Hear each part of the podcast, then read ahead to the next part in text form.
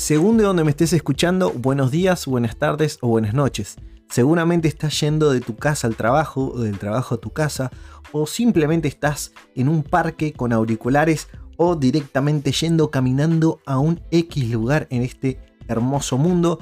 Así que te invito a disfrutar de mi nuevo podcast Causalidades. Empecemos.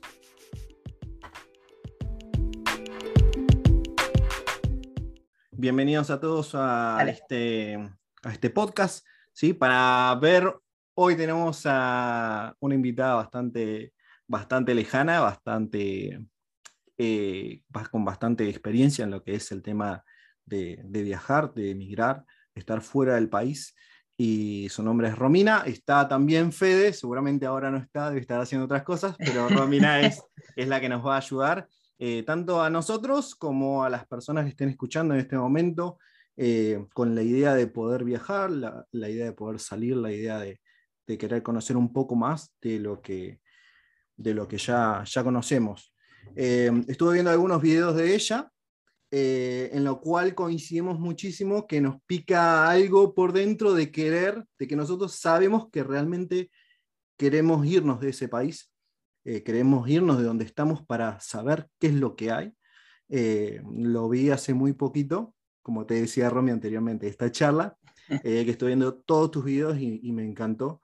Pero nada, primero presentate, qué es lo que haces en este momento, cómo estás en, en, tu vida general, en tu vida con Fede y cómo es que llegaste a Nueva Zelanda. Bueno, muchas, muchas gracias, Emi, por la invitación. Em, como sabés, acá ya es de día en Nueva Zelanda, así que estamos viviendo el futuro, siempre dicen algunos. Sí. Em, la verdad que, ha sido una experiencia increíble estos últimos seis años que llevamos acá. Llegamos, nosotros ya veníamos en pareja desde Argentina y siempre súper decididos a emigrar del país si no era Nueva Zelanda iba a ser a cualquier lado, pero siempre con la decisión de que el día que salimos no íbamos a volver y bueno, pudimos lograrlo. Así que estamos aquí. En estos momentos en Nueva Zelanda ahora estamos en lockdown otra vez, encerrados. Así que, bueno, Fede está trabajando en la pieza en este momento, yo soy la que está sin trabajar. Explicar a los chicos o a la gente que te está escuchando en este momento cuál es tu profesión y qué es lo que, lo que haces actualmente en Nueva Zelanda. Bueno, yo... Em, otra cosa antes de que empieces, y si es realmente eh, lo que estudias, es lo que, lo que estudiaste, es lo que haces en este momento en Nueva Zelanda. Perfecto. Bueno, em, yo estudié nutrición en Argentina, me quería dedicar al área de nutrición deportiva, por lo cual dediqué toda mi carrera al deporte, hago muchísimo deporte de chica, siempre jugué al handball y al fútbol, y practiqué otros deportes aparte como eh, mountain biking, natación, así que he aprendido de todo un poco. Y mm, bueno, al llegar a Nueva Zelanda, el primer año junto a Fede, él es arquitecto, eh, la idea fue recorrer el país y poder como salirnos un poco de esa vida de estar trabajando y que tenés que ser profesional y todo. Entonces, los primeros ocho meses aproximadamente trabajamos de cualquier cosa. Y bueno, y disfrutamos un poco y de conocer eso de de llegar a un país sin experiencia de nada y de decir, ¿quién me va a contratar? ¿En qué voy a poder trabajar? Si lo único que hice toda mi vida fue estudiar. Y nos pasaba a los dos lo mismo. Así que bueno, es, increíble porque ahora es como, viste, conseguís trabajo mañana si querés, es súper fácil, pero esa primer barrera de decir, ¿quién me va a tomar con este CV que lo único que dice son los estudios que hice durante los últimos ocho años de mi vida? Eh, y la verdad es que ahí es un trabajo donde se necesita mucha gente, por eso la visa Working Holiday, que es con la que llegamos, siempre está disponible para todos los países, si bien con límites, ¿no? Pero bueno, todos los países del mundo tienen, la, la mayoría tienen esta posibilidad y siempre encontrás gente que viene a recorrer con esa visa para hacer estos trabajos que nadie quiere hacer de los que viven acá, ¿no? Expliquemos a la persona que por ahí no sabe realmente, que no, no, tiene esa posibilidad o esas eh, herramientas fáciles que está en un pueblito X de Argentina, por ejemplo, acá en el Calafate, yo estoy ahora en el Calafate muy lejos, no estoy en Buenos Aires, en mi casa, pero explicarle a una persona qué es realmente la Work and Holiday y por qué también muchos argentinos la, la, buscan, y en ese país, porque lo, lo he visto, que creo para mí eh, creo que es una de las visas más buscadas en ese país. Sí, em, la Visa Working Holiday lo que es como un plan en el cual vos podés trabajar y em, viajar durante un año en el país y podés trabajar de cualquier cosa. Eh, tiene límites, tiene cupos, porque si no, imagínate que viajaría todo el mundo.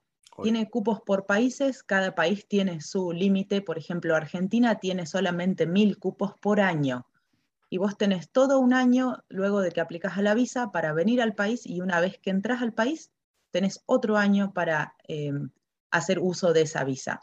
Podés salir y entrar las veces que quieras, pero al finalizar el año se acaba y es una oportunidad única y no se puede volver a reaplicar.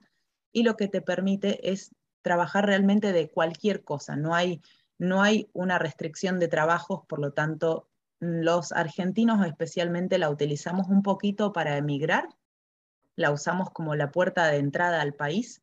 Si sos el, afortunado de ganártela la visa, porque es una visa tan fácil de sacar, que todo el mundo quiere sacarla. O sea, no tiene ningún requisito más que hacerte un estudio de tórax, una placa de tórax y tener el dinero en el momento para aplicar pero por ejemplo, a diferencia de Australia, Australia te pide un examen de inglés y te pide haber estudiado en la universidad o en un terciario. Ah, Entonces ahí ya limita a un montón de personas, ya limita a los que tienen 18 años, limita a los que no saben inglés. En cambio acá puede venir cualquiera.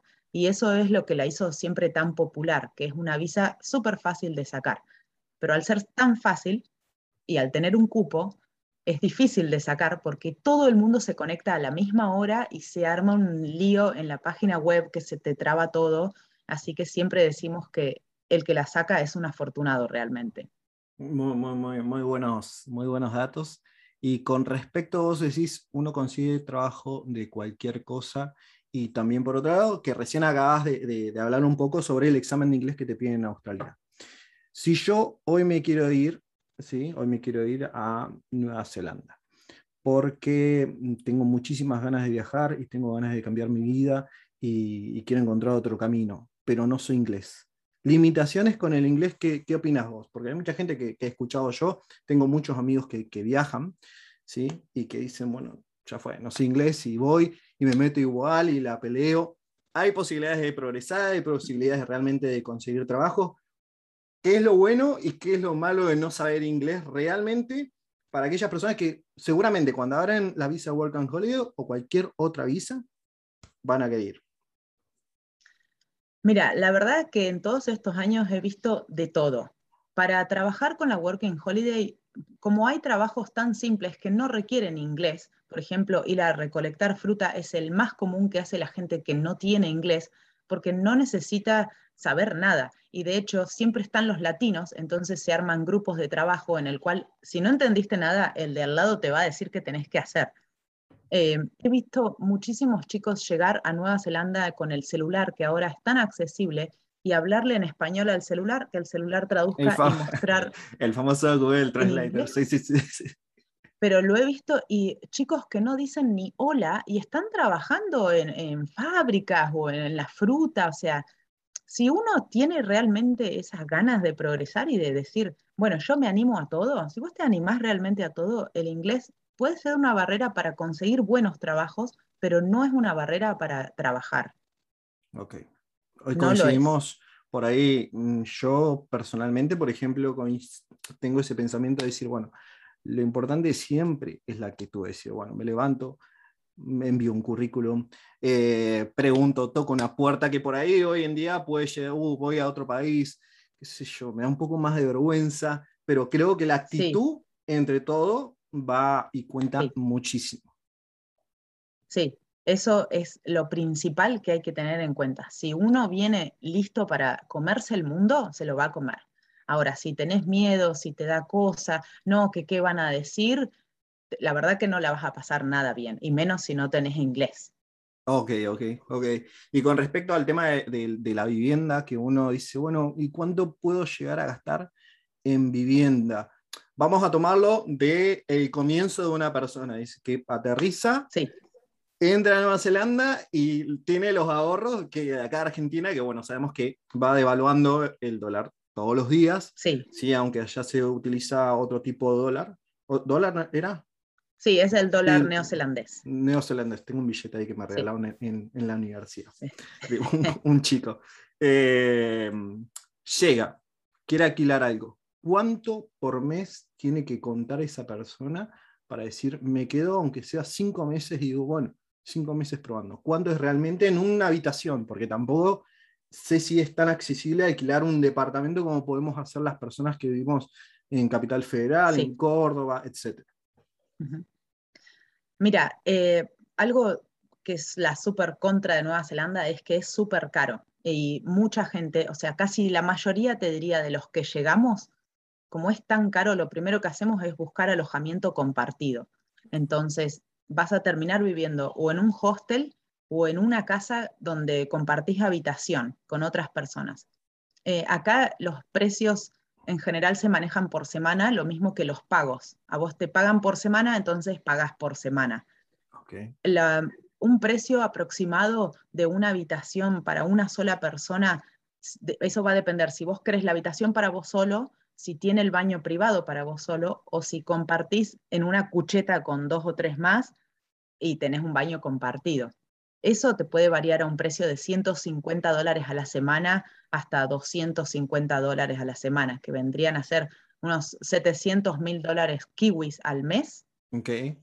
Que más o menos serían como 400, 700 dólares americanos al mes. Muy bien. Cuando llegaron con Fe, ¿vos llegaste con Fe o llegaste primero? No recuerdo eso. Vinimos juntos. Juntos.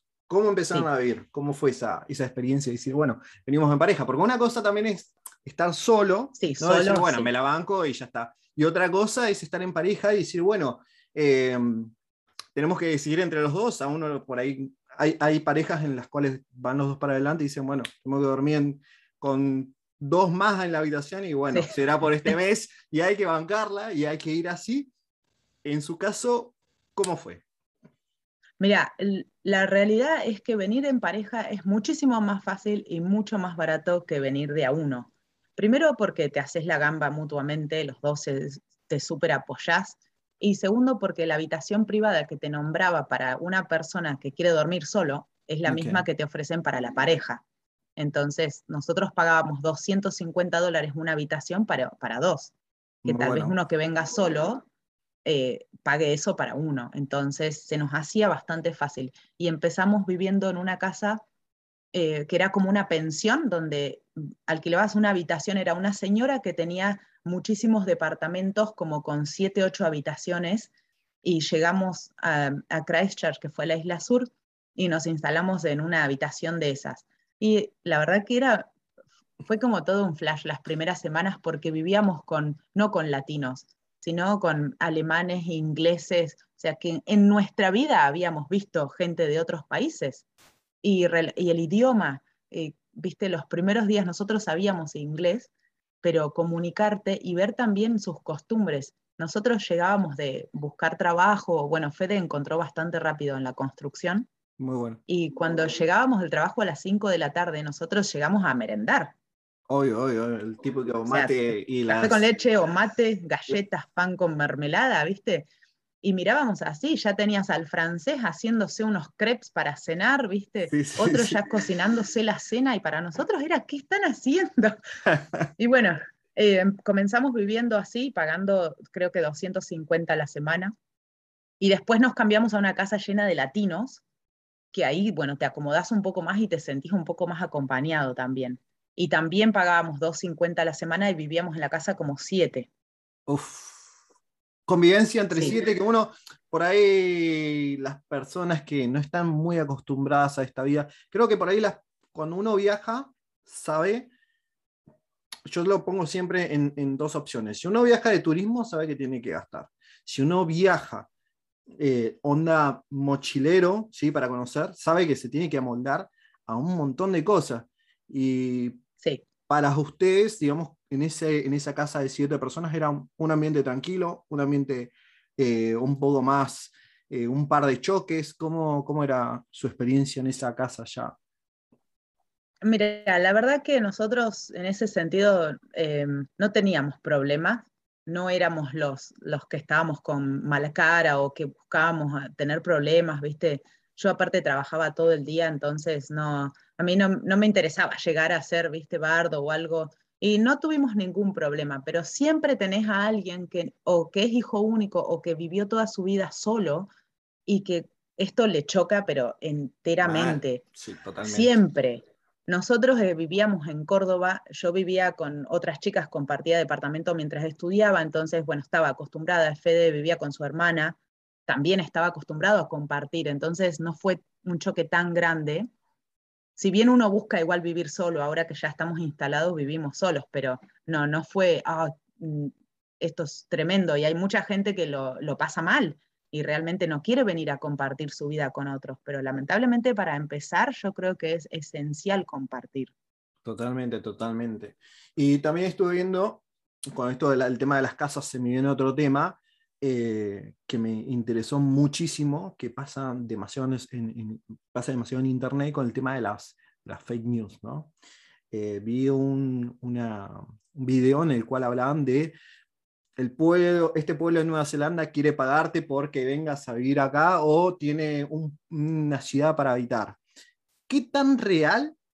Yo creo que no solamente debe pasar en esa ciudad, sino he visto en muchos otros lugares en los cuales he investigado porque uno le agarra esa locura, agarra la computadora y traca, traca, traca, traca, y se pone a ver, porque uno, por ejemplo, yo no tengo una visa, no tengo eh, pasaporte europeo por descendencia, entonces uno tiene que acudir a otros, a otro, por otros lados. Entonces, sí. ¿qué tan real es eso? ¿Qué, qué, uno le tiene que hacer caso? ¿No le tiene que hacer caso?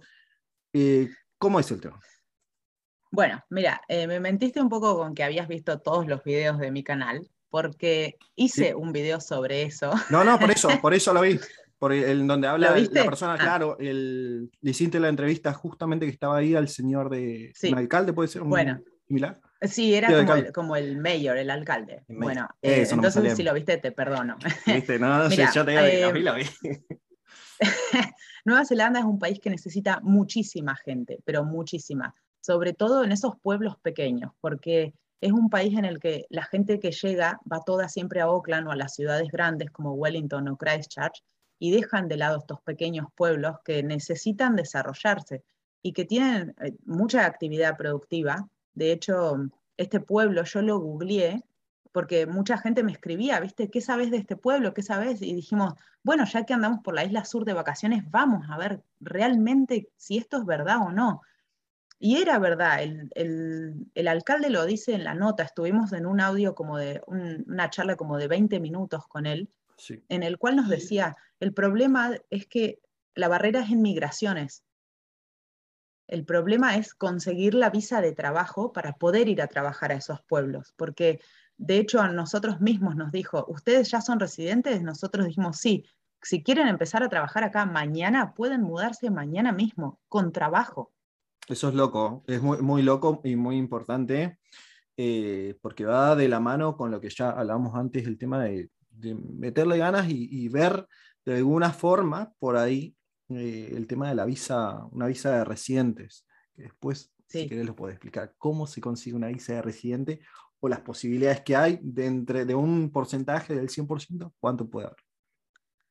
Mira, es, eh, la residencia es un tema bastante complicado y cada vez se está poniendo más difícil, porque una cosa que es lo que nosotros siempre decimos, una cosa es lo que el país necesita y otra es lo que inmigración quiere. Claro. Inmigración quiere que el país contrate a la gente de acá, pero el país no puede contratar a la gente de acá porque esos no quieren ir a trabajar a esos lugares. Nadie quiere ir a hacer a las farms, a correr las vacas a las 4 de la mañana o juntar los kiwis ellos prefieren cobrar el plan y quedarse en su casa. Entonces, toda la mano de obra que viene hacia esos... Pregunta, paréntesis antes de que si continúes con eso. ¿Existen los planes también allá? Sí. Buenísimo. Continuamos con lo que sigue diciendo. Em, pero no se maneja como en Argentina, eso es lo que siento yo. Em, entonces, lo que pasa es que vos para poder residir y quedarte, necesitas un montón de requisitos. Nosotros lo cumplimos porque Fede era arquitecto, entonces necesitas un trabajo súper calificado, tenés que cobrar más de la media nacional, que en este momento es de 27 dólares la hora. cuando el mínimo es 20 y en un trabajo de fruta o de farm te van a pagar 20, 22, 23. A llegar a 27 tenés que ser profesional. Ni yo cobro 27 la hora, vivo acá hace 6 años. Loco eso, porque medio como que podrían aumentar, pero sí sé que, que en muchos lugares, en muchos países, eh, se consiguen, digamos, o sea, contratan eh, o dan los trabajos un poco más sencillos donde las personas no lo quieren hacer. Eso, por ejemplo, pasa en Alemania con el cuidado de los ancianos, en este caso, seguramente pasa en el campo también, eh, y todos esos trabajos en donde uno se tiene que levantar a las 4 de la mañana, porque he hablado con gente, eh, y es más, ha ido gente a la universidad en la cual yo estudiaba, hablando de Nueva Zelanda, y nos explica el tema de los kiwis, que la gente tiene que juntar eh, kiwis y no me acuerdo qué otras frutas más, y lo contaba súper fascinado. Y yo por dentro pensaba y decía, ¿es real lo que, o sea, es real que, dice, bueno, junto a tantos kiwi, ahorro tanto al mes, me queda esto al mes? ¿Eso es real, real, real? ¿O, cómo es? Eh, sí. Mira, em, el problema con esos trabajos es que cuando uno viene de Working Holiday, viene de cobrar nada en Argentina y pasa a cobrar por semana. Mira, te hago el cálculo rápido. Eh, yo llego mañana de Argentina, no tengo idea cuánto es un sueldo promedio ahora, pero ponele que cobras, no sé, 50 mil pesos. Yo creo que 50 mil pesos. Yo ponele 50 mil pesos. Llegás a Nueva Zelanda, te vas a hacer los kiwis y cobras en una semana mil dólares. Mil dólares son 100 mil pesos. Estamos hablando mucho. Pero. O sea, al mes, 4 mil dólares. 4 mil dólares. Vamos a Son 400 mil pesos. 400 mil pesos. Literal. Es una locura de plata. Entonces, cualquiera que venga a hacer esa temporada y viene tan excitado y tan encantado con que trabajando en eso vas a ganar eh, cinco veces más que lo que ganabas en tu país, la gente lo hace y lo disfruta. El problema es que esas temporadas pasan todos los años y nadie, pero nadie está fijo en esos trabajos porque es tan cansador te destruye la espalda, te destruye las manos, te destruye, pero todo, las piernas. Entonces nadie hace esos trabajos. Vos nunca vas a, escuchar a alguien que haya estado 12 meses haciendo trabajo de fruta, porque no se lo bancan. Me imagino. Imagínate que esas temporadas deben estar todo el año corriendo. Entonces la gente de acá, ya lo hizo alguna vez, no lo va a ir a hacer. Por eso es que necesitan de tanta mano de obra. Y estas, los, los Working Holiday, menos de 30 años o menos de 35, que recorren el mundo, se bancan un laburo así, dos meses, ¿te lo bancas por 8 mil dólares? Yo me lo banco. Yo también. Escuchar eso, obviamente que me dan las reganas de ir. Eh, me encanta, me, gustaría vivir esa experiencia, más que nada por, por lo que es el país en realidad, pero obviamente sí, si llego, me metería en eso.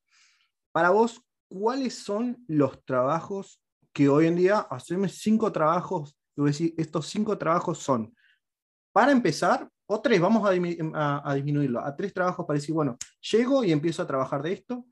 ¿Y cuáles son los tres trabajos que hoy más solicita Nueva Zelanda que por ahí no tiene esos profesionales como suceden en otros países? Bueno, mira, eh, con respecto a los trabajos disponibles, si vos tenés una visa abierta y llegás mañana al país y decís, bueno, quiero empezar a trabajar, lo más rápido es la fruta, que te las nombro ahí que me dijiste solo kiwi hay. Kiwi, cerezas, arándanos, naranjas son como las principales y la uva. Y cada una de esas cambia, eh, la temporada es, por ejemplo, la del kiwi es en mayo, la de la frutilla es en septiembre, la de la cereza es en enero. Entonces, cuando llegues, algo va a haber. Claro, una rotación constante.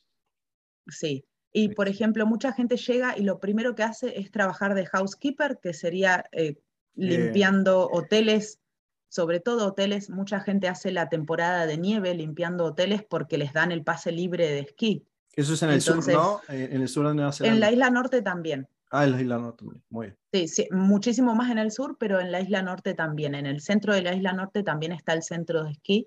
Entonces, ese sería otro de los trabajos de limpieza. Y el otro es el que se llama hospitality, que quiere decir todo lo que es restaurantes, cafés, bares, lo que más vas a conseguir. Si sos chef o te das maña cortando una cebolla, entras de kitchen hand al trabajo que sea. Así entre yo, me preguntaron, ¿qué sabes hacer? Y yo, te hago lo que quieras. Empezás lavando los platos. Siempre cociné a mis amigos, entonces acá ven que sos rápido, vení. Y así, esos tres trabajos como que son los más fáciles de conseguir apenas llegás.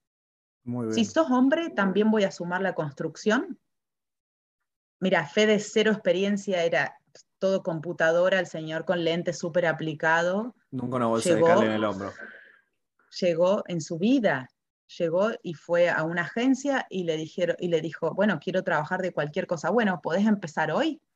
Se quedó, viste, recién llegábamos al país y lo mandaron a cavar pozos, a trabajar abajo del puerto. El chabón bajó de peso, peló un lomazo, viste. la construcción también es súper requerido, así que esos cuatro como para recién llegás y, y te instalás en eso. Y ahora, las profesiones o los oficios más demandados que hay tienen que ver un poco también con la, con la construcción. Carpintero, electricista, soldador, esos tres lleno. Sos carpintero, te agarran y te tiran acá. Imagínate que todas las casas son construidas con madera. Muy bien. Y siendo carpintero, si algún carpintero nos está escuchando en este momento y dice, me quiero ir ahí ya a Nueva Zelanda, puede ir, por ejemplo, con alguna visa. De... ¿Existe la visa de búsqueda de trabajo? No. No, no existe como en otros países. Pero quiere, dice, bueno, me voy de turista, porque pasa esto también, que dicen, bueno, me quiero ir de turista y bueno, después veo, después veo si me quedo y, hago y encuentro algo. ¿Se puede hacer eso? Yo creo, a mi pensamiento, no es recomendable quedarse de ilegal como puede pasar en otros países, pero esa cosa que a uno le agarra y bueno, hablando también de lo que ya hablamos, de, decir, bueno, soy positivo, voy, vos me decís, bueno, escuché una chica que dice que los carpinteros van, bueno, voy, me quedo y busco un trabajo y capaz que la pego. Mira, eh, es un tema bastante delicado y te digo por qué. Primero, Nueva Zelanda está cerrado desde el marzo, marzo 2020 y vinieron cambiando un montón de cosas con respecto a las visas y su apertura de fronteras supuestamente va a ser gradual. Yo creo que primero van a entrar los que han quedado afuera, luego los, de, los que tengan visa de estudiante, luego los, residentes que hayan quedado. Entonces, decirle a alguien, sí, vení como turista, eh, que seguro encontrás, la verdad que decírtelo ahora sí sería una irresponsabilidad tremenda, porque nadie sabe si el gobierno va a decir, ahora los que entran de turistas solo vienen a hacer turismo, no pueden aplicar a una visa de trabajo. Eso antes sí se hacía y ha habido algunas fallas ahí porque lo que pasa con la visa de turista es que em, dice que vos no podés trabajar, pero sí te permite, bueno, me, me, quedé y encontré un trabajo que me gustó, me gustó el país y quiero aplicar una visa de trabajo. Entonces le jugás la trampa de inmigración y decís, yo vine de turista, pero me gustó y me quiero quedar. Y ahí te quedás. Eso se hacía muchísimo antes, mucha gente ha llegado así. Mucha gente también la pasó mal así, porque vienen, se tiran y no encuentran trabajo, vienen con toda la familia y tienen que estar gastando dinero, que es una barbaridad de dinero. Entonces, creo que debe estar bien planeado y largarse así no lo recomendaría mucho. Primero habría que ver cómo van a abrir las fronteras, después qué, qué habilidades tenés, porque ahora sin migración ya no te quiere dar una visa de trabajo, no te la va a dar y te vas a tener que ir. Entonces creo que es muy arriesgado. Muy bien, muy bien, sí, sí, totalmente coincidimos en eso. Y con el tema de irnos, nombraste la familia. ¿Conoces a gente que se haya ido con familia y haya dejado realmente todo como uno dice, sí, me quiero ir, quiero dejar todo, quiero vender mi casa en Argentina o en Colombia o en Perú, en donde sea, y me voy a Nueva Zelanda y hago una vida nueva? ¿Conoces realmente gente que haya triunfado en eso, que también si conocéis gente que le haya ido mal, que bueno, recién lo acabas de comentar, pero más gente que le haya ido bien, que le haya ido, que esté para, adelante y que tenga, qué sé yo, un restaurante, un negocio, lo que sea. Sí, la verdad que hay muchísimos casos, pero eh, las familias por lo general son un poquito más precavidas que cuando uno está solo o en pareja por el tema de los hijos, ¿no? O sea, para vienen más preparados en el sentido de o vienen ya directamente con una visa de trabajo que consiguieron de su país porque uno de los dos es profesional y pudo conseguir un puesto de trabajo acá y eso hace que le den visa a toda la familia y cuando están listos viajan, o vienen con visas de estudiante de posgrado, donde uno de los dos que es profesional también viene a hacer un curso y trae a toda su familia atada a esa visa. Muy bien. Esos son muchísimos, muchísimos, pero así que se hayan tirado solos a venirse, conozco una sola familia y no le ha ido tan bien al principio porque tenían cero inglés. Imagínate, tres personas dando vuelta por Nueva Zelanda sin inglés. Complicadísimo. Cero, cero inglés. Muy jugado. sí. Y imagínate aparte ir buscando empleadores, buscando trabajos. Estuvieron como unos cuatro meses sin encontrar nada. Y después, aplicando a la visa de, trabajo, porque bueno, encontraron finalmente un empleador, aplican a la visa y inmigración tarda dos meses en aplicarle, en aprobarle la visa. Por lo cual estuvieron seis meses que ya no daban más, andaban pidiendo por favor que alguien los aloje, que les den comida, que los ayuden, entre otros latinos, porque ya no tenían más nada. Entonces yo creo que arriesgarse así no lo vale, y más sabiendo que uno puede hacer las cosas bien, ¿no? Vamos, vale, vamos, vale que sí. ¿Y el apoyo latino? ¿Qué onda? ¿Cómo es eh, entre nuestros amigos argentinos, por ejemplo, en este caso, ¿no? Vos, Argentina, eh, entre ustedes realmente. ¿Cómo, cómo em, deja mucho que desear? Porque una cosa es, sí, está todo bien, todo joya, nos ayudamos. Eh, cuando uno está bien, los ayudan. En, algunos países sí. Yo he escuchado que en otros países no, no te conocemos. ¿Cómo es realmente el tema de los argentinos en otros países? Eh, cómo es el apoyo constante que se puede dar o hay una vuelta de carenes. Mira, eh, la verdad que para serte sincera, yo hice este canal para, para, poder ayudar a toda esa gente que también se ha, se ha sentido sola acá porque otros latinos le han dado vuelta a la cara. ¿Latinos argentinos o latinos? Latinos, eh, chilenos también muchísimo. Y entre ellos también, mis amigas chilenas me dicen, no, los chilenos acá que siempre lo mismo, o sea, chilenos con chilenos y argentinos con argentinos. Loco, cuando uno piensa que debe ser distinto. Sí. Em, la verdad que sentís que el otro ya tiene lo suyo y no quiere compartir. Nos ha pasado desde el principio y me pasó a mí con un caso en particular que es que yo quise iniciar mi emprendimiento y vi un chico que que hacía comida, y le dije, ay, ¿cómo hiciste para sacar la licencia? Está todo en la página, es re fácil. No, no me digas así. Tirame una data, ah. Claro, Entonces, esas cosas a mí no me gustan y está lleno, realmente está lleno. Eh, muchísimos latinos acá que nosotros sabemos que viven en el mismo pueblo y directamente no nos miran a la cara, como quién sos. Para, o sea, somos todos del mismo lugar, ¿viste? Pero bueno, o sea, te acostumbras y obviamente te haces tus amigos, ¿no?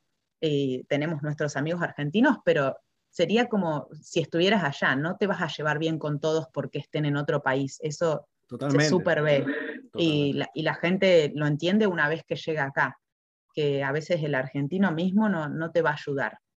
No estoy hablando de todos, ¿no? No, no, no. Estoy hablando de es tu visión, creo que... ya llegó, hizo su camino, ya no quiere ayudar a otro para que también lo haga. Es como que dijo, ah, yo ya estoy listo, que los otros se busquen ellos sus chances. Por eso es que yo inicié este canal, para que todos puedan tener esta información.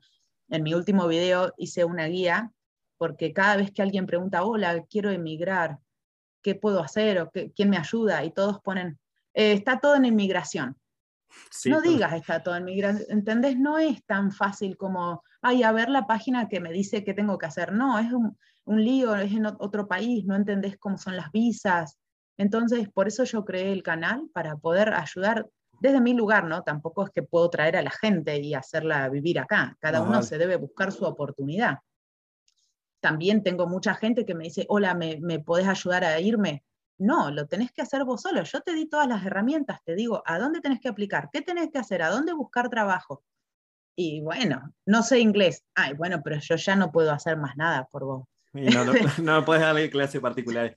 Sí, totalmente. Yo entiendo mucho eso a la gente por ahí. Eh, estoy mucho en lo que tiene que ver con los grupos, eh, para la gente que no se escucha, el tema de los grupos de Facebook, de según a qué país querés ir, uno lo puede buscar y hay un montón de gente opinando, buscando eh, recomendaciones. En este caso, obviamente, si uno no quiere, es lo mismo que digo yo en mi intro, si uno no quiere irse, lo único que te va a detener es vos mismo, no hay otra. ¿sí? Por otro lado, eh, me gusta que tengas esta opinión y que, que, podamos hablar con, con, alguien que realmente lo esté viviendo. Seguramente es tu experiencia, capaz que a otra persona le preguntamos, no, son todos re buena onda y, está todo bien, pero en tu experiencia está, está muy bueno muy bueno que lo, que lo digas y bueno, y que nos compartas eh, tu opinión. Con respecto a la Argentina y Nueva Zelanda, ¿volverías, no volverías? ¿Te quedarías ahí? ¿Disfrutás, amás? A, o sea, ¿te hiciste parte de Nueva Zelanda? Kiwi. ¿Sos kiwi o no sos kiwi? para la gente que no sepa, el kiwi, el kiwi es eh, la persona que nacía en Nueva Zelanda Sí, hay un. ¿Es como un, pajarito, puede ser? No. Sí, el kiwi, el kiwi son los, los blancos que vienen de Inglaterra. Los blancos, ahí está, los, blancos. y bueno, los blancos que nacen acá, porque los, los isleños que vienen de las islas del Pacífico y todo son los maorí. Los maorí, ah, ok, perfecto, genial la, corrección ahí. Y también puede ser. Los kiwi son los, los, ingleses, digamos. Pero... ¿No hay un pajarito que se llama kiwi también? También se llama el pajarito kiwi, que significa pájaro sin alas, es el único pájaro que no tiene alas, y después el kiwi de la fruta, y decimos kiwi dólar al billete. También el kiwi dólar. A la plata le decimos, no sé, tres kiwis, por ejemplo. Bueno. Pregunta, entonces, ¿son más kiwi, menos kiwis? ¿Todavía extrañas a Argentina? ¿Querés volver? ¿No querés volver?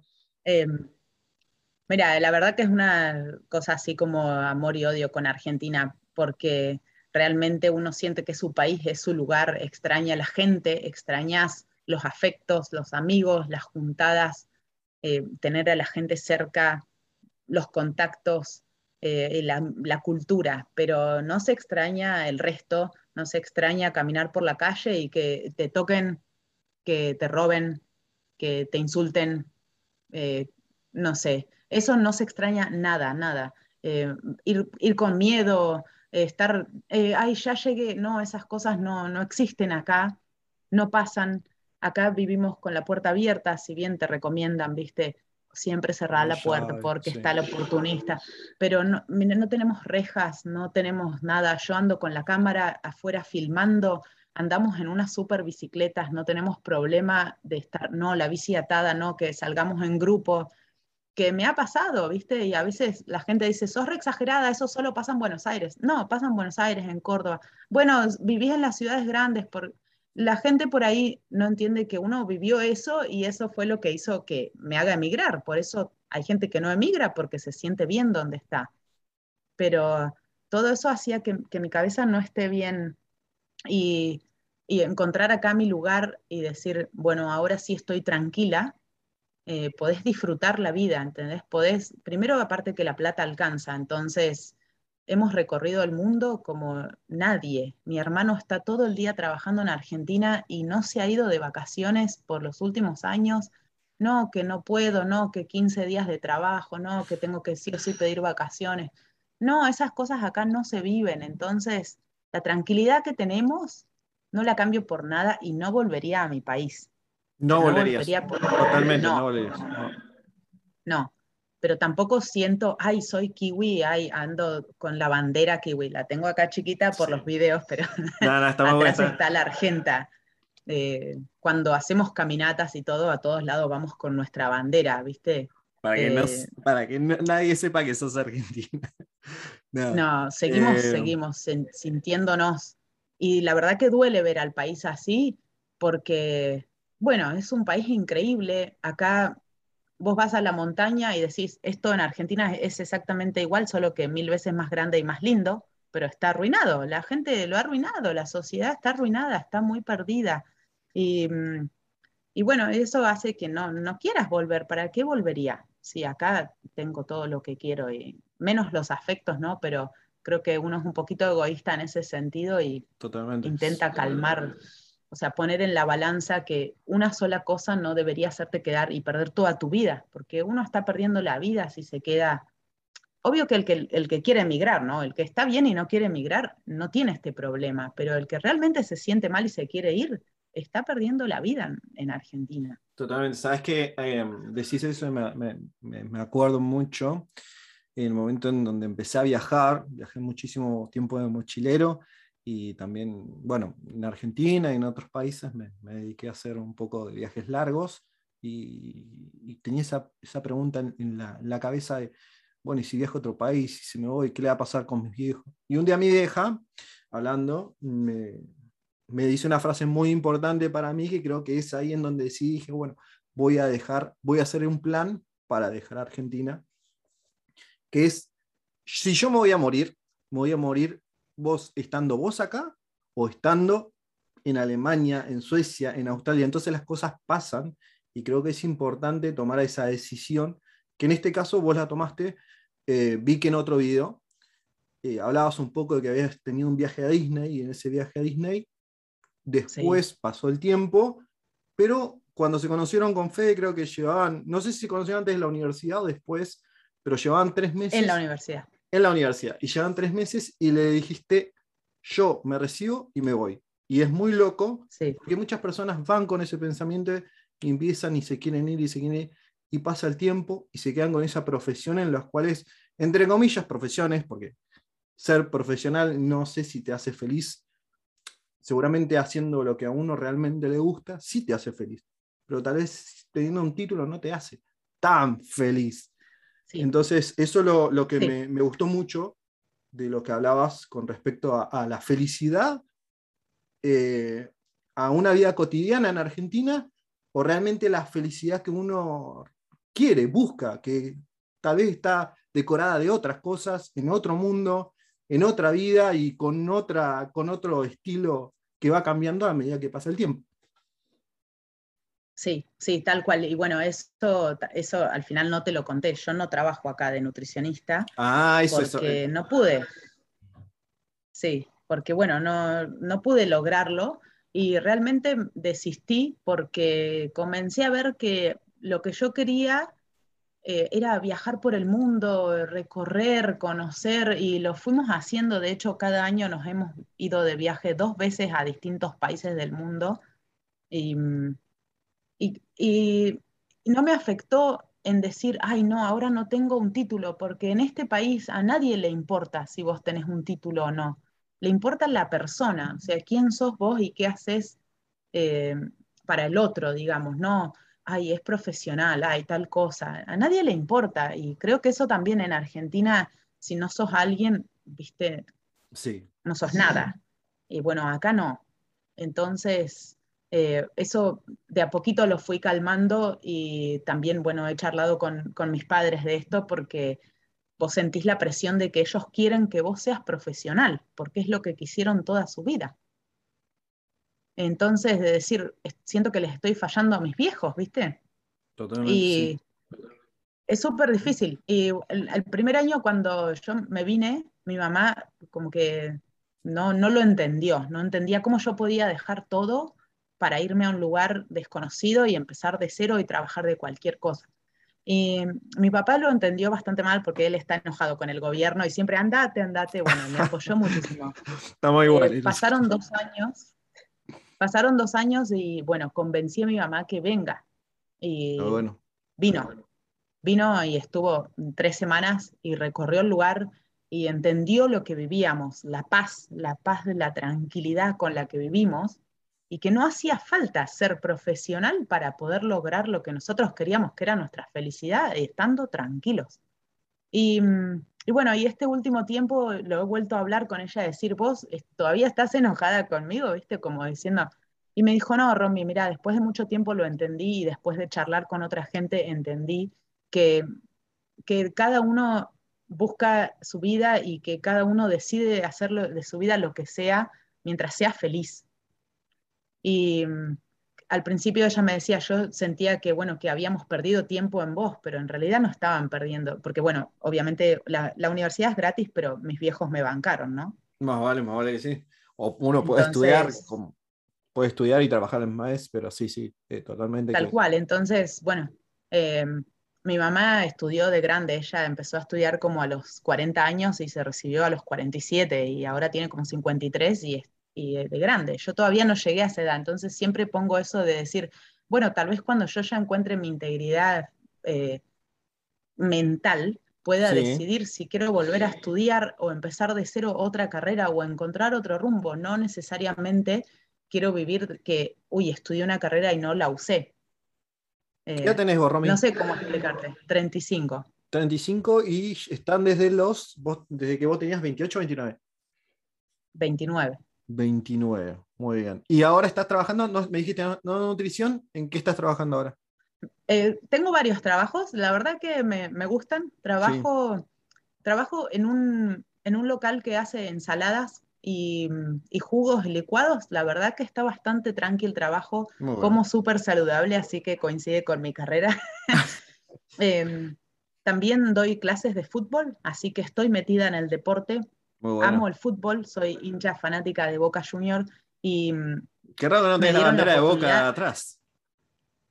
No, pero tengo todas las remeras. Em, eh, bueno, eso, el trabajo surgió porque yo amo el fútbol y trabajaba con una chica que me dice, ay, yo juego acá en el club del, y siempre buscan gente que ayude y yo, no, jamás dirigí nenas, ¿viste? No, pero por favor, si siempre buscan y necesitamos a alguien que ame el fútbol, no que quiera dirigir, porque los papás de acá solo aman el rugby, no el fútbol. Claro.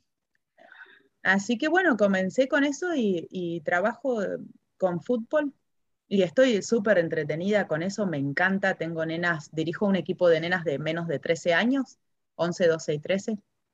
Eh, este es el tercer año que lo hago.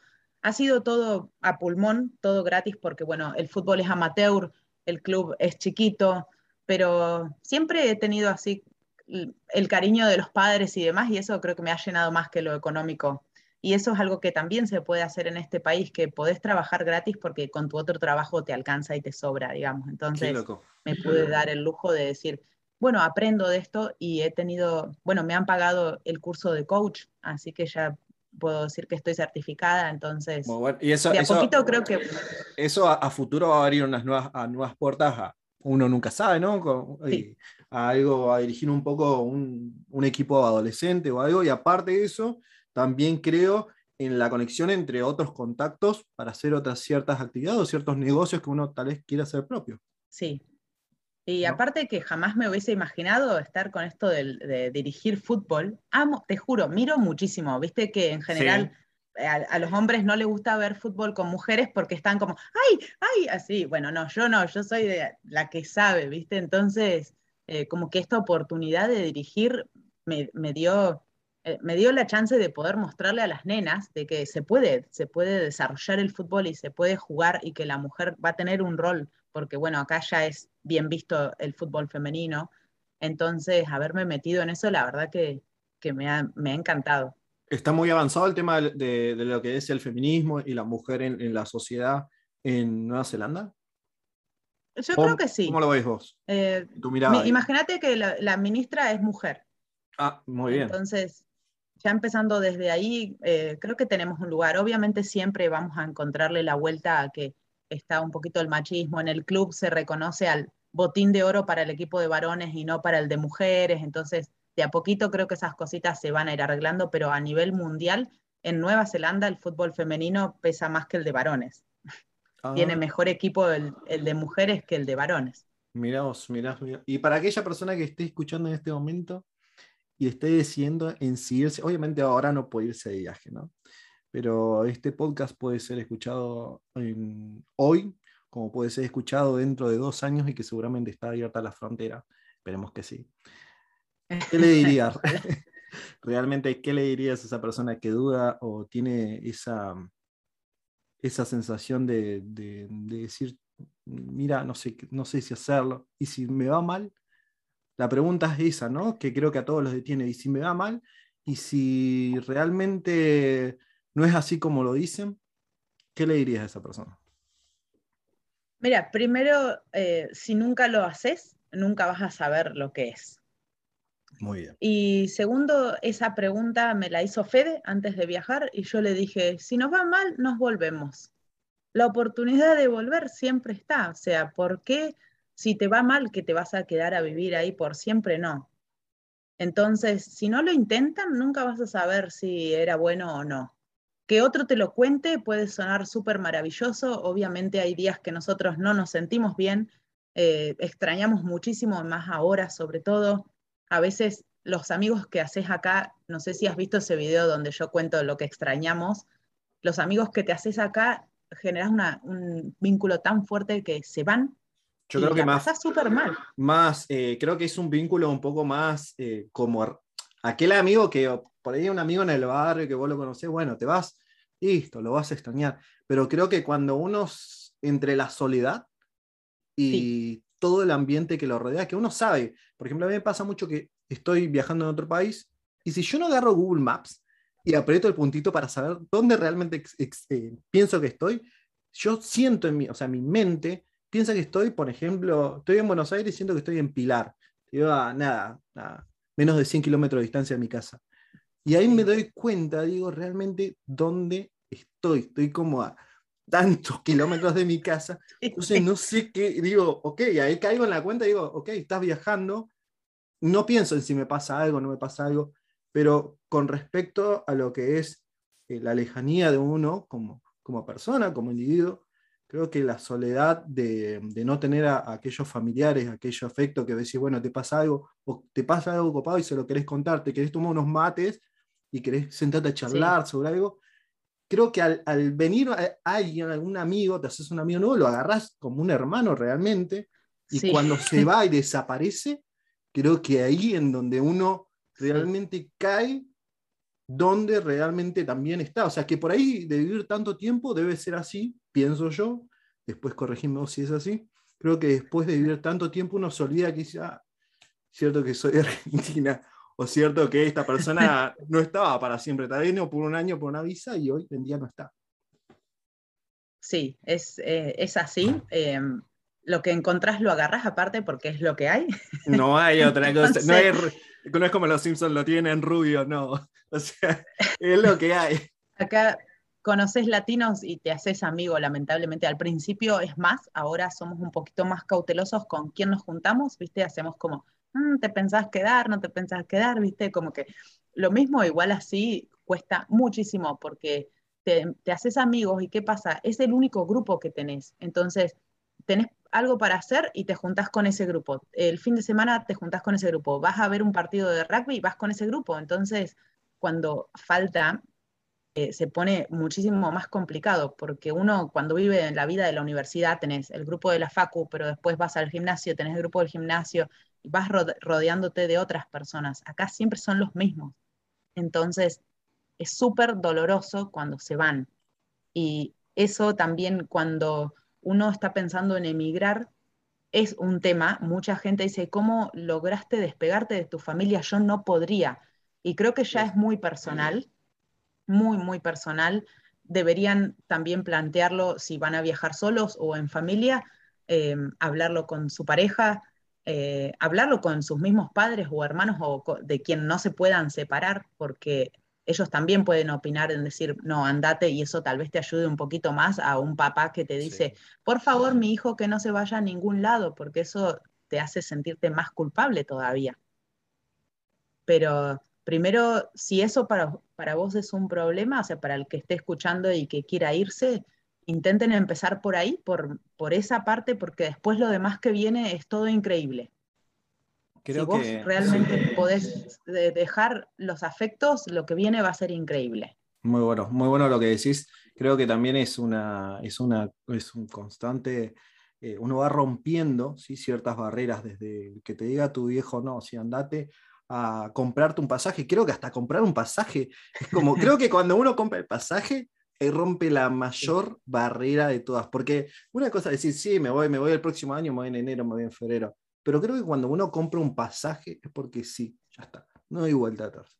Y cuando uno llega al país, ya sabe que mm, todo depende de uno solo, ¿no?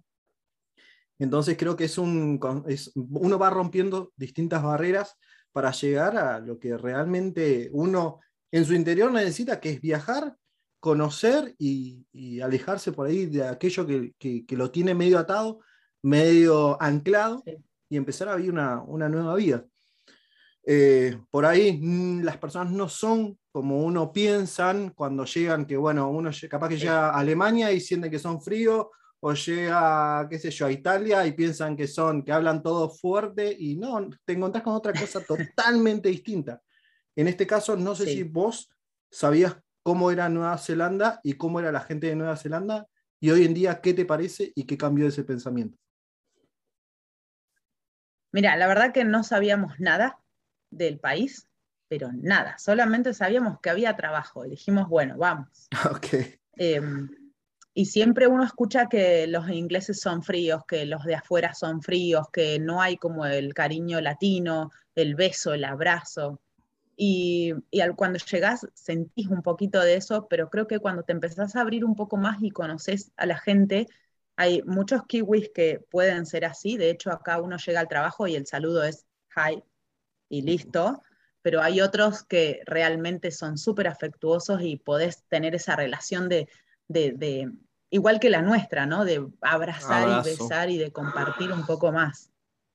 Eh, sí nos cambió un poquito de que siento que hemos conocido kiwis que no caen todos en la misma bolsa, de decir, bueno, son todos fríos, no, hay, hay de todo, como en todos lados.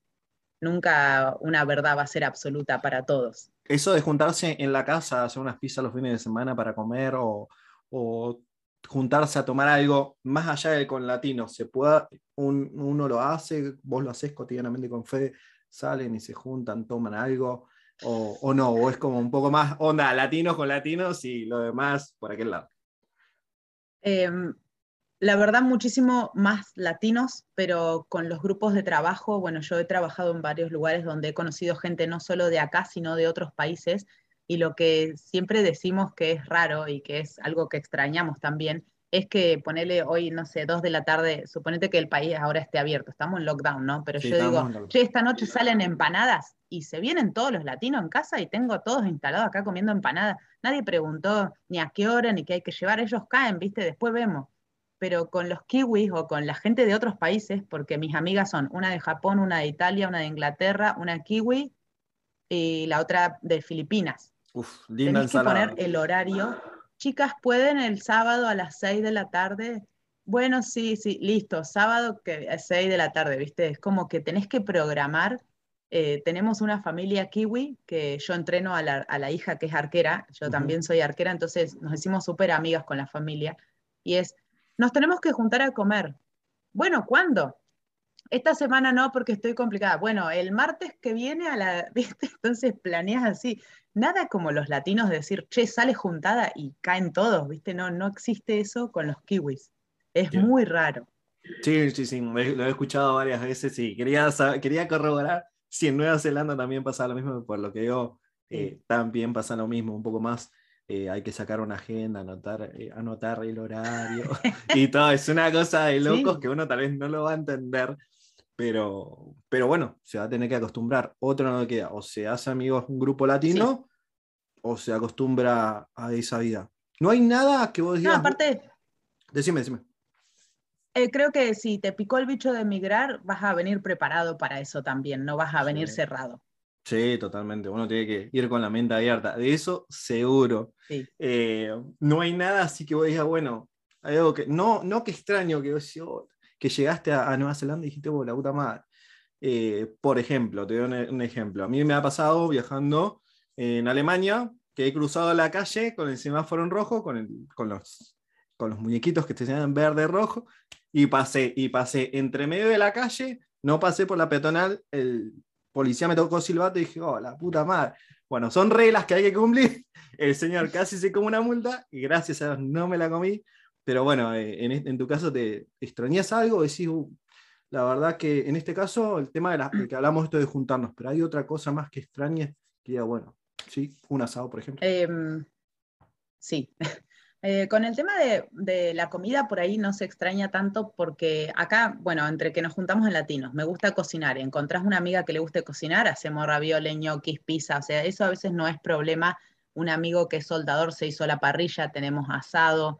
Ah, em, el tema de la comida por ahí, lo que sí extrañas es decir, por ejemplo, ahora digo, oh, me comería unas empanadas, hola, empanada, no, no hay, no existen, tenés que cocinártelas. Entonces el delivery y que esté disponible todo el tiempo, eso se extraña. Y después con el tema de las reglas, eh, eso creo que por lo que me siento todavía muy argentina y no me he podido acostumbrar acá y sé que es algo que, que está mal, que no puedo cumplir. O sea, dice máxima 100 y yo quiero ir a 110. No ah. quiero ir a menos de 100. Quiero ir y agarro la ruta por otro lado para ir a 120, porque ahí sé que no hay policía ni cámara. Entonces, em, y Fede siempre me dice, viste, Romina, las reglas, viniste a este país a cumplir, ¿por qué eso no te gusta de tu país? O cosas así, viste, y tiene razón, pero no puedo acostumbrarme eh, a eso. Por ejemplo, el otro día también, eh, nivel 4, nadie, nadie se puede juntar con nadie, ni contactos, distancia.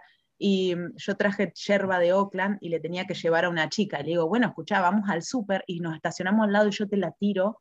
Vos no te bajás y Fede, ¿por qué querés romper la regla? ah, tipo, tipo narcotraficante, o sea, estaban, traficando yerba, no, hasta esa altura no era más fácil. sin contacto, No, no, no, no, no. Es muy, no, eso fue, él, y él se enoja, ¿viste? Se enoja, o quiero salir sin casco, y acá no puedes salir sin casco. No, sí o sí el casco y las luces, porque te ponen multa, ¿viste? ¿Cuánto es una multa? vamos a pasarlo, pasarlo a dólares, un estimativo. Americanos. Americanos. ¿Cuánto puede ser una multa eh, por no andar con casco o por, o por velocidad eh, elevada? Eh, la de auto, la de, la de velocidad te las digo todas porque las tengo todas. Ya te pusieron todas. Sí, ya tuve, porque ah, es por nivel. Em, la de bici, em, la de bici sin casco es 60 eh, dólares americanos más o menos. Ok. Que es un montón. Sí, es un montón. o sea, 60 en Argentina no andamos con casco. Sí, sí, es un montón. Muchísimo. Em, después, por ejemplo, eh, para auto, depende de cuánto te pasás de máxima, es lo que te corresponde pagar. Entonces, el máximo es 30 si vos te pasás de más de 30 de la velocidad permitida, te sacan el carnet. Entonces yo nunca me pasé, por ejemplo, si dice 100, más de 130 no, o si dice 50 y vas a 80, estás rejugado. Entonces nunca anduve más de 130 porque si me para la policía me quedo sin carnet. Pero, por ejemplo, la multa entre 100 y 120, que esa tuve varias, que me han agarrado a 115, eh, es más o menos unos 100 dólares americanos. Ah, ¿te gusta la adrenalina? o sea, no es una, sino varias que te han puesto. No, tuve ya como seis. Varias. cinco, vamos a ponerle cinco. Es muy loco porque uno dice, no, eh, esto, en, esto en Europa no pasa. Y uno se va y, piensa, y bueno, voy a ir allá, sé que tengo que hacer lo correcto. Bueno, o sea, creo que en la libertad que uno tiene, cuando uno le sueltan demasiado la libertad o, para estar un poco mejor le disminuyen esa, entre comillas, libertad o esa mm, capacidad de hacer ciertas cosas, creo que ahí es en donde uno también falla, ¿no? Porque en realidad uno tiene que estar haciendo lo correcto y en este caso vos sí, haces... Eh, pero bueno, yo tengo la multa y después voy y la pago y listo. Y, y el problema, si me llega a pasar algo, es mío ¿viste? O sea, Fede me dice, ah, que andas gastando plata en multa. Bueno, vos gastás plata en un vino, no sé, ¿viste? Em, qué sé yo, sé que lo intento, el tema es que a veces estoy muy acostumbrada a manejar y no vas mirando el tablero y posta que tenés que ir mirando porque si te pasaste a 105 y llegaba a ver una cámara, te llega la multa porque ibas a 105, que no lo ves en la aguja. Vos decís, paren un poco, relajen, si 105, 110 es lo mismo. Bueno, entonces, em, después me pasó la otra multa que tuve por ir a 24 kilómetros más, que iba a 120, que yo le digo eso a mi papá y me dice, pero si yo acá ando a 160, bueno, acá a 160, olvídate. Primero porque no hay una ruta recta. E, es algo, sí, claro, tiene, tiene un significado por qué, porque capaz que yo, las autopistas son chicas, qué sé yo, hay muchas curvas. Mira, lo que ellos dicen es que, sí, primero que no podés ir a más porque todas las rutas son así, hay muy poquitas rectas. Em, y después porque ellos dicen que, bueno, los accidentes pasan y que la velocidad de 100 puede salvarte más que ir a 120, 130. Entonces, 100. Y a veces en la ciudad han puesto carteles de 30. ¿Vos sabés que ir a 30 en la ciudad? Vas a hacer, no, son bajones. No me imagino. Pero bueno, eh, o sea, las reglas se cumplen y por eso el país funciona, ¿no? O sea, que eso siento yo. Totalmente, totalmente. Si no estuvieran las reglas, creo que sería Nueva Zelanda, no, no, sería, no sería Nueva Zelanda. Posibilidades para estudiar para una persona que hoy en día está en la secundaria. ¿Existen? No y la verdad que la universidad es carísima. Yo recomendaría a alguien primero que aproveche y estudie en Argentina si quieren y mm, el título que te sirva acá, ¿no? Porque si haces lo que hice yo y después no te sirve, Em, hay que buscar primero qué oportunidades querés buscar afuera y ver qué tan fácil es. Medicina, veterinario, eh, son súper difíciles de validar acá, kinesiología, odontología, súper difícil. Entonces, por ahí eso sí te recomiendo más, ver qué áreas podés buscarle la vuelta para trabajar de eso, porque si no vas a tener que estar años y años intentando para venir. Pero si no sabes qué estudiar, primero evalúa qué país querés ir, qué oficios puede haber disponible mucho más rápido que carpintero, hacerte un curso y mañana venís y trabajas acá y te llenas de plata. Totalmente, como habías comentado anteriormente. Sí. Y con, y si con tenés pensado emigrar, yo creo que más fácil evaluar a qué país querés ir y después ver qué hacer. no hacer lo que te gusta porque a veces eso no te va a dar lo que querés. Es muy loco eso, ¿no? Porque uno se prepara varios años en un lugar y en realidad termine, termina haciendo otra cosa o descubre que le gustan otras cosas. ¿No? Sí. Eh, con respecto a lo que son ciudades. Ciudades recomendadas, tres ciudades recomendadas para vos que son para empezar una nueva vida en Nueva Zelanda. Mm, pueden ser ciudades grandes o pueden ser pueblitos que decís, acá puedo empezar y acá puedo arrancar y acá empiezo a hacer una base para, para ir para adelante. Bueno, ese es un video que tengo pendiente porque cuando uno pide de ciudades que recomienda para vivir, dicen Oakland, Christchurch, y ahí se acaban las historias. Y en realidad, la, y porque son las ciudades grandes, es a donde hay bastantes oportunidades de trabajo, pero el problema es que hay muchas oportunidades de trabajo, pero también hay mucha competencia. Entonces creo que no hay que dejar de lado los pueblos chicos todo Nueva Zelanda es chico. Si yo te digo, Auckland tiene un millón y medio de habitantes, creo que ningún pueblo chico de Argentina tiene esa cantidad, tiene mucho más. Porque, porque vamos a, explicar un poco, Nueva Zelanda se separa en dos islas, Isla Norte, norte y Isla Sur. Isla Norte, Isla Sur. Eh, y es un país, ¿con qué lo podemos comparar en Argentina, Nueva Zelanda? Con... Mira, es la Patagonia Argentina, ah, de chiquito, solamente la Patagonia. Em, tiene dos islas y tres o cuatro ciudades muy grandes. Una de ellas es Auckland, otra es Christchurch, la otra es Wellington, que es la capital, pero no es tan grande. Y después está Queenstown y está Dunedin, que es una muy grande también, donde está la Universidad de Otago, que es como la principal acá en Nueva Zelanda, donde está la primera facultad de medicina, donde estudian muchísimo ahí medicina. Eh, pero yo recomiendo buscar también, primero, un lugar donde haya latinos, para poder... Obviamente esto va a depender si la persona quiere o no estar al lado de latinos, ¿no? Hay muchos que dicen, no quiero ver a ningún argentino y me quiero ir a un pueblo que no exista nadie. Bueno, desde ya te digo que en cualquier pueblo vas a encontrar un latino. Creo que eso va a cambiar y si alguien está escuchando en este momento y tal vez después lo va a recordar, pero creo que eso va a cambiar en el momento en donde uno eh, quiera volver a, su tierra, eh, no sé cómo explicarlo, a, esa, a ese a esa conexión latina de estar riendo, de, charlar un rato, tal vez no tomar mate porque es otro latino que, yo, es venezolano, vamos a suponer, pero sí esa charla, esa juntada, esa venite, vamos a, vamos a, pasar unos días en el parque, algo un poco más dinámico, ¿no? Creo que ahí es, ahí donde se va a extrañar. Sí, eh, bueno, volviendo a las ciudades, eh, yo recomendaría Tauranga, que es una ciudad muy grande y muy bonita, queda al lado de la costa. De hecho, si la googleas, es de los lugares más lindos que ofrece Nueva Zelanda con respecto a la playa. Muy bien. Eh, Oakland lo sacaría porque es como lo, que todos quieren. Lo típico, tipo eh, Buenos Aires.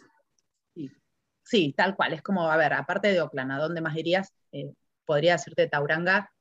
Eh, Wellington también es muy bonita y al ser la capital tiene los trabajos calificados de empresas, como todo lo que es el área IT, ingenierías y esas cosas que hacen más en los pueblos grandes y no, o sea, en las ciudades grandes y no en un pueblo chico que te puede costar mucho más encontrar un trabajo de eso. Pero si querés empezar en un pueblo pequeño, por ejemplo, en la isla sur, en la parte del, norte está Blenheim Nelson, es una zona muy bonita. No hay mucho, pero es hermoso. Eh, y después, donde estoy yo, también es bastante bonito. se llama Cambridge, el pueblo. Queda en el centro norte de la isla norte y tengo a una hora y media Auckland, a una hora tengo Tauranga, que es la que te dije. Tenemos el mar, el lago cerca, hay como muchas cosas lindas para hacer. Es un pueblo muy chiquito, pero que está creciendo constantemente, está lleno de latinos y está bien ubicado, creo yo.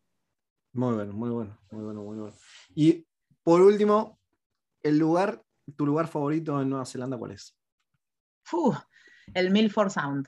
Así nomás lo largo. ¿Tiene el Milford Sound que no lo tenga Villa Langostura, que no lo tenga Bariloche, que no lo tenga eh, Ushuaia?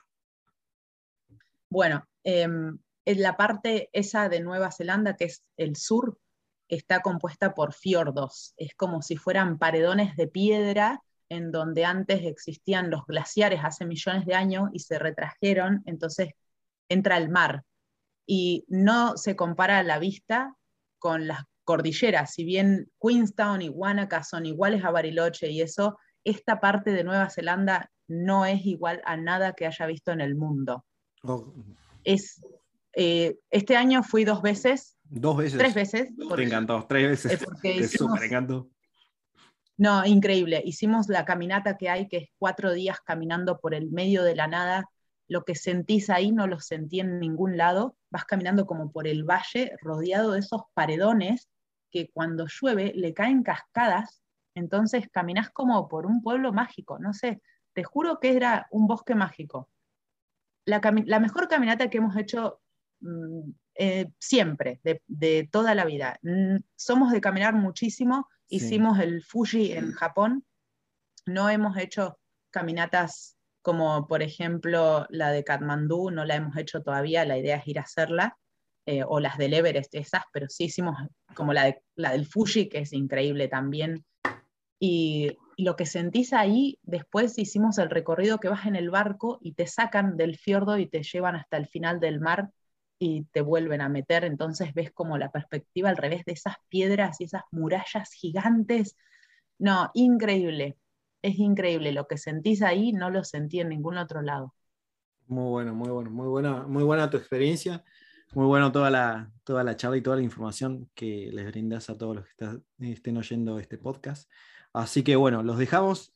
Eh, Romy, tu canal de YouTube, comentanos de qué se trata. Y un día nos fuimos.